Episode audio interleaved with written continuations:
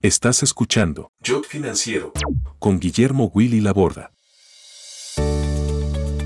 Hola, es un placer contar con vos a bordo de este viaje fascinante a través de la nueva economía. En este espacio te invito a explorar las tendencias, las ideas más innovadoras y las voces inspiradoras que están dando forma a la economía global. Cada semana nos vamos a sumergir en el apasionante universo de los emprendedores. Escucharemos sus historias, aprenderemos de sus experiencias y descubriremos casos que te motivarán a dar ese salto hacia nuevos proyectos. Se trata de escuchar a aquellos que están en la primera línea de acción, enfrentando los desafíos de un mundo que está en constante evolución. Y también te vamos a brindar toda la información que necesitas para adoptar decisiones estratégicas. Mi desafío es empoderarte con conocimientos claves para que puedas tomar las mejores decisiones en tu vida financiera y empresarial. Hoy Vamos a dialogar con Marcos Victorica, un economista argentino que fundó su propio modelo de negocios en Miami y en poco más de cinco años se transformó en un verdadero éxito. Comenzaremos con un resumen de los temas que esta semana nos parecieron muy interesantes. Escuchás Jot Financiero Podcast. Tema número uno a tratar y a tratar de desencriptar para todos ustedes es el dólar. Obviamente está en función del resultado de las elecciones del 22 de octubre, pero un dato que nadie está siguiendo de cerca es lo que está pasando con el dólar en los mercados internacionales. Está subiendo mucho contra el euro, está subiendo mucho contra el yuan, está en el máximo en los seis meses, así que atención a ese impacto en la Argentina y sobre todo a los planes de dolarización que existen en algunos candidatos. Tema número dos, la inflación. La semana que viene se va a dar a conocer el dato de la inflación de agosto, dato viejo. Lo importante es lo que va a pasar de acá hasta fin de año y todo indica que en septiembre tendremos un número en torno del 9, 10, 11%. Octubre, noviembre y diciembre es lotería puede pasar cualquier cosa en la Argentina, lamentablemente. ¿Por qué? Porque estamos en función del resultado electoral. Tema número 3, la actividad económica. Los datos que están surgiendo de bancos de inversión norteamericanos, incluso de la CEPAL, hablan de una caída del 3% del PBI en este 2023 para el olvido, sin dudas, para todos los argentinos. Jot Financiero. Cada semana, noticias, tendencias y voces inspiradoras en un viaje a través de la nueva economía. Vamos a hablar ahora con Marcos Victorica, un economista, emprendedor argentino también, está viviendo en Miami y autor de varios libros y realmente es una oportunidad única para eh, ver o analizar qué puede pasar en la Argentina en los próximos meses. Marcos, ¿cómo andás? Un gusto saludarte. ¿Qué tal, Willy? Un gusto, el gusto es mío. ¿Cómo andan por allá? Muy, muy bien, Marcos. Bueno, queríamos ver que eh, está Argentina una vez más en un momento clave de, su historia económica también y quería saber tu visión de cómo estás viendo este particular momento. Sabes que yo quizás por, por estar lejos uno ve las cosas con más perspectiva y más de arriba para abajo. ¿Qué quiero decir con esto? Cuando me preguntan por la economía, yo digo, es el reflejo del alma y la cultura de los pueblos. Quiero decir, la, la economía viene después de otras cosas. ¿Y por qué digo esto? porque creo que Argentina tiene que hacer una revisión profunda de qué quiere, qué quiere la sociedad. Aparentemente hay un vuelco importante en la opinión, pero si queremos ser un país serio hay que actuar con seriedad y esto me parece clave, digamos. Se discuten cosas eh, como si dolarizar, no dolarizar. Finalmente, para mí, eso es accesorio. Lo que no es accesorio es entender que Argentina de hace 60, 70 años no tiene moneda. La verdad, y los argentinos ya decidieron que a la moneda no la quieren usar, usan dólares. Esto no es una apología de la dolarización, esto es accesorio, pero quiero decir, está claro que el argentino decidió que no, se dio cuenta que no tiene moneda. ¿Por qué? Porque el Estado viene siendo usado para favorecer a los amigos, para hacer demagogia, pero finalmente para producir déficit, que es una manera de esconder la realidad o de robarle a muchos de a poquito para que no se den cuenta. Eso es lo que hay que hacer un, yo llamo un pacto de la Moncloa, lo que fuera, entre toda, toda la élite política, empresaria y sindical, decir, de ahora en más vamos a dejar de usar el Estado como un instrumento para eh, favorecer el poder, poder económico, político, etcétera, de grupos, y vamos a hacer como el resto del mundo. Vos fíjate que cuando uno ve la historia de las inflaciones, hay como 60 países que han tenido hiperinflación en los últimos dos siglos. Ahora, todos después de eso entraron en estabilidad y no la cambiaron más. Argentina es el único país que hace 60 o 70 años sistemáticamente viene, vive viviendo con inflación, lo cual traducido implica vivir de la mentira. Esto no va más. Mm. Digamos, si este pacto está, después podemos discutir si es más, si es más práctico tomar el dólar o una moneda extranjera que ya es estable o tratar de construir una moneda, porque cuando hablan de bimonetarismo, es gracioso porque hacen de cuenta que el peso existe, el peso no existe. el peso es un residual, está claro, porque el argentino usa dólares para pensar, para hacer cálculos, para hacer transacciones, para evaluar el stock, usa dólares. Insisto, no necesariamente esto quiere decir que hay que ir a dolarizar como billete. El concepto es previo. Hay que tener un pacto nacional de dejar de usar el Estado para estafar y para mentir, que es lo que ha venido haciendo Argentina en los últimos 60 o 70 años. Justo eso te quería hablar, Marcos, porque uno ve la historia y sobre todo de los populismos en, América Latina y ve que, salvo algunos casos hoy, eh, ve que países vecinos eh, están ya encarrilados en digamos, en rumbo a, la modernización, a, a, hacer una economía seria, respetable, con tradiciones. Están los casos típicos de Chile, Perú, eh, tenés los más cercanos como Paraguay, Brasil, Uruguay. ¿Por qué ellos sí y nosotros no, Marcos? No, esta es la clave, porque ellos han decidido que el Estado no es un instrumento para robar y para favorecer a unos pocos. Esta es la diferencia. Y esto, como te digo, porque si dolarizamos mañana, mira, yo te voy a contar una infidencia que no salga de Latinoamérica. un año antes que Macri se fuera, un economista muy amigo le presentó la posibilidad de dolarizar. En aquel momento era posible, lo único que hacía falta, porque se habló con gente en Estados Unidos, es que Macri lo llamara a Trump a decirle, Donald, necesito esta mano. Por los motivos que fuera, Macri no lo quiso hacer, no, no, hacer la historia contrafáctica es distinto. Pero aunque ahora pudiera ser posible dolarizar mañana y la discusión de si hay dólares, no, si, si no se arregla lo anterior, va a volver a explotar. La única diferencia cuando dolarizas es que es más difícil mentir. Cuando vos manejas la moneda, haces contrahabilidad creativa, escondes, termina explotando, pero mientras nadie es responsable. Si lo tenés en dólares, eso es mucho más transparente. Pero digo, explota igual.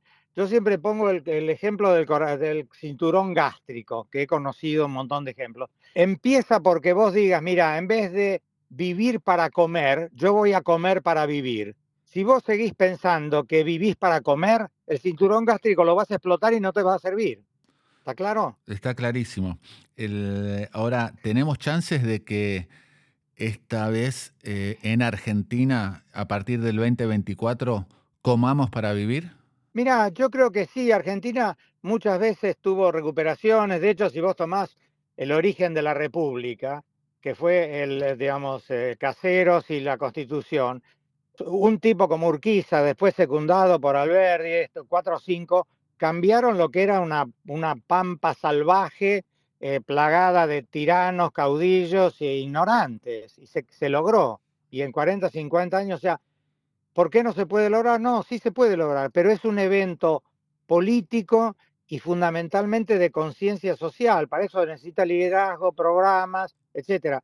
También es cierto, y esto lo conocerás vos como yo a nivel personal, que uno solo aprende de las cosas que le van mal, de las que le va bien no aprendes. Puede ser que estas caídas sean el momento para, para aprender, hmm. pero insisto, mi punto es que la discusión no es dolarizar o no, la discusión es vamos a hacer un real pacto de fondo de que no se vuelve a usar el Estado para esto.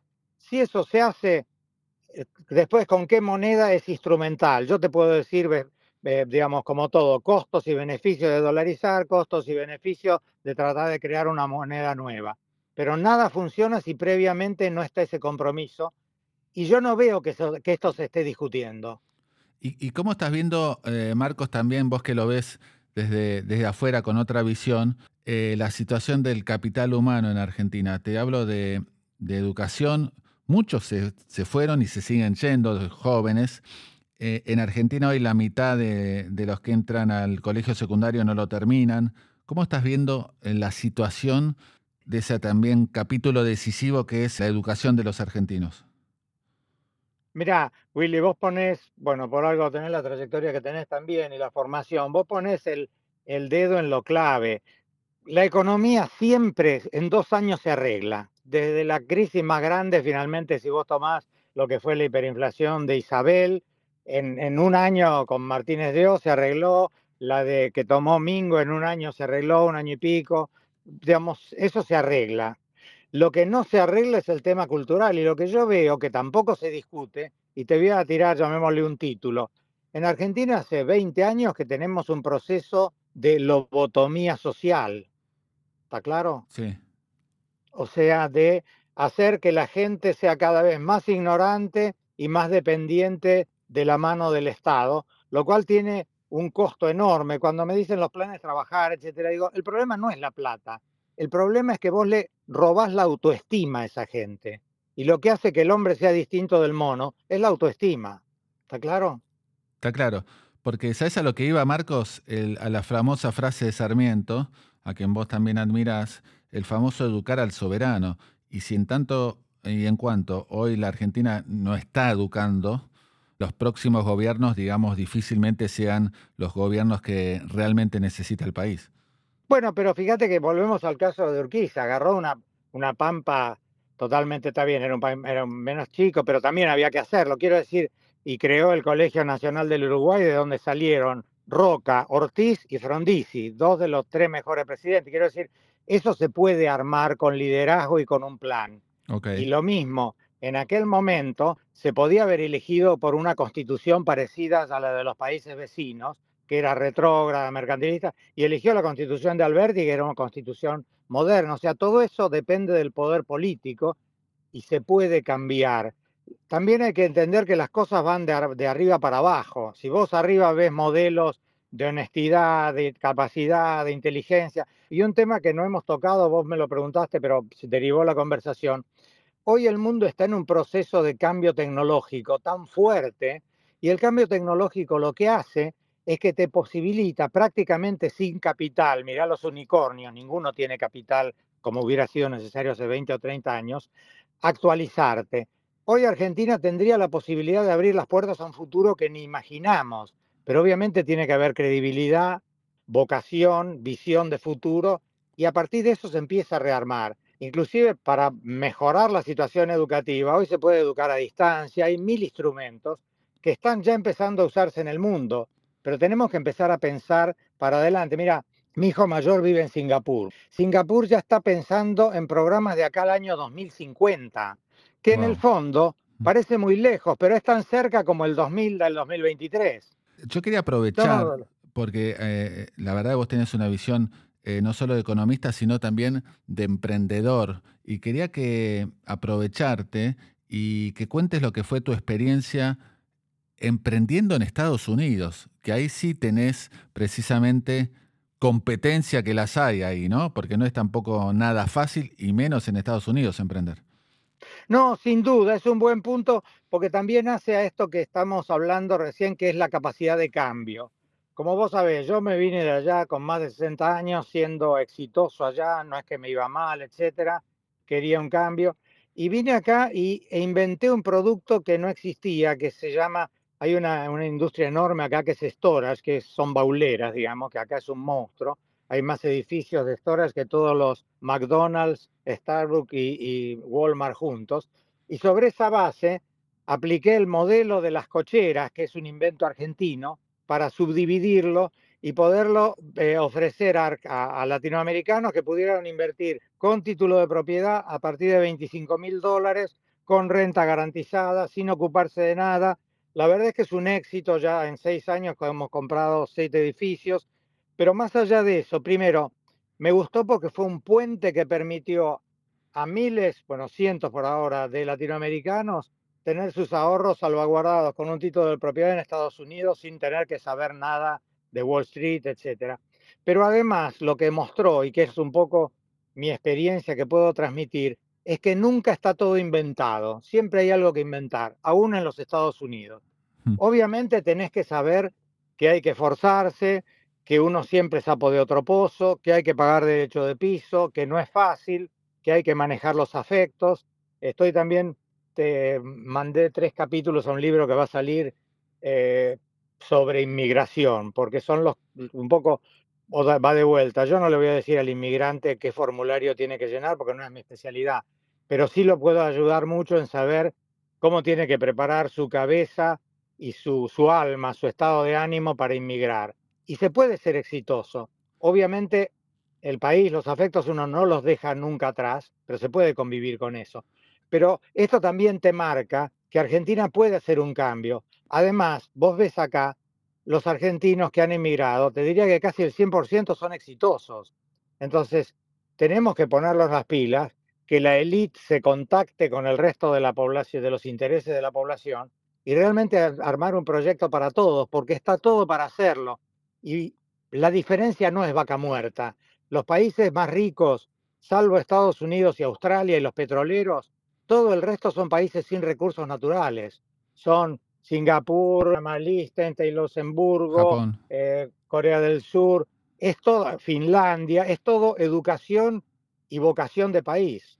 Eh, Marcos, ¿nos podés anticipar algo de, esos capítulos de ese libro que hablabas de inmigración? Hoy cada vez la movilidad del capital humano es mayor, fruto de la tecnología también, etcétera, etcétera. ¿Qué, está, podés decirnos acerca de, esas características, de los pros y contras y lo que conlleva la migración?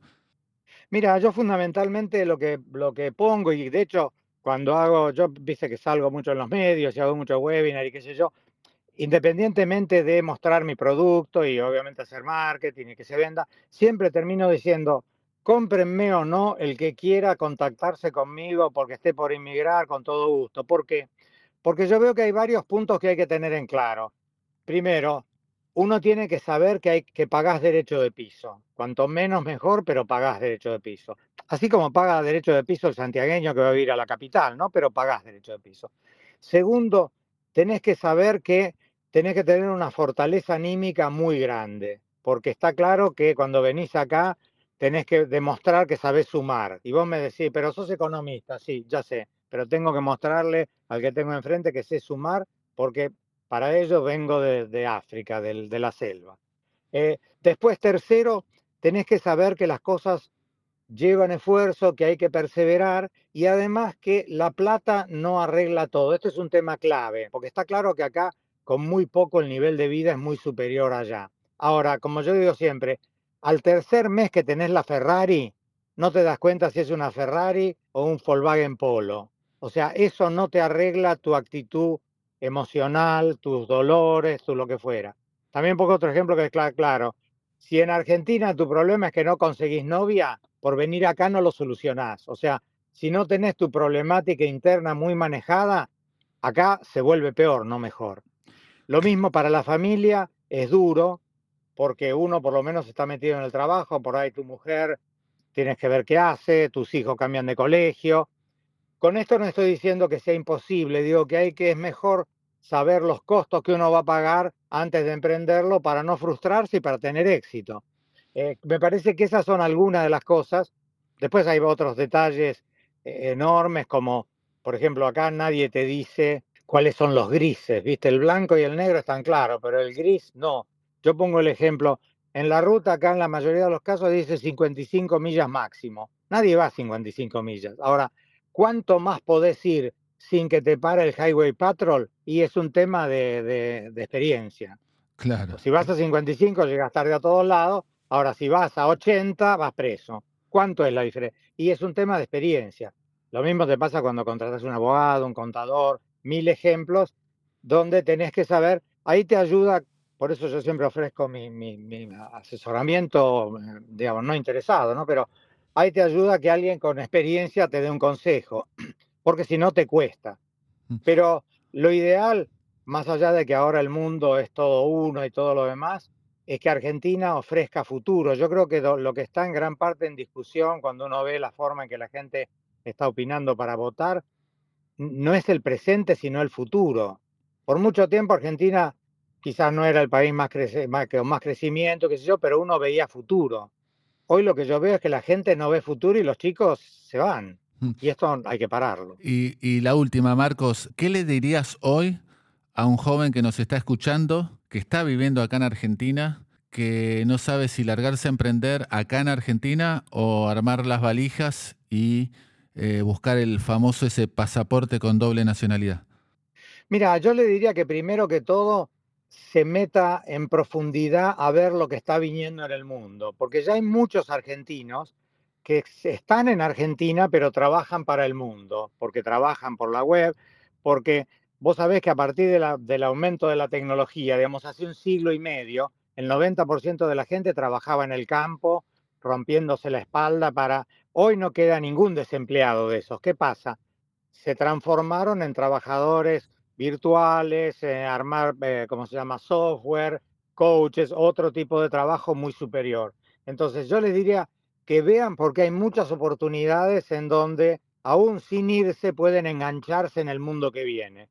Y, y eso es cada vez mayor y yo creo que eso no tiene, no tiene fin, está recién empezando. Y así como los unicornios, finalmente los unicornios son los que vieron un minuto antes esto. Hay una anécdota de John D. Rockefeller, el creador del imperio, que un día le preguntaron, cuéntenos, ¿por qué usted es tan rico? Y el tipo dijo, ¿ve esa lámpara de aceite que está ahí? Sí, dice, una, en ese momento la lámpara en aceite. Bueno, dice, yo la vi primero. O sea, a mí se me ocurrió que el aceite podía servir para lámparas. Esto es lo mismo. Hoy el mundo tenés todas las posibilidades prácticamente sin invertir nada. Antes para hacer una empresa tenías que tener millones de dólares. Hoy con miles y creatividad. Y te voy a decir otra cosa para terminar. El argentino es muy creativo. A mí me pasa acá, entre tomar una persona media americana y una argentina, pero mil veces argentino. El americano es muy estructurado, es muy está bien, es muy disciplinado, pero, pero la creatividad que tenemos es muy grande y yo creo que la podemos poner en valor aún desde Argentina. Clarísimo, como siempre. Marcos, te mandamos un gran, gran abrazo y gracias por tu tiempo. No, al contrario, siempre a disposición y otra vez a tus oyentes. El que quiera tomar contacto conmigo, independientemente de, de mi negocio, para charlar sobre esto, con todo gusto. Brillante. Gran, gran abrazo, Marcos. Un abrazo grande a vos. Llegamos al cierre de este capítulo de Shot Financiero. Un placer contar con todos ustedes a bordo de este viaje a través de la nueva economía. La semana próxima los vamos a invitar a explorar lo que está pasando en materia económica, en materia financiera, pero también a escuchar las voces más innovadoras e inspiradoras que están dando forma a la economía mundial. Shot Financiero. Conducción, Guillermo Willy Laborda. Producción, Big Contenidos digitales.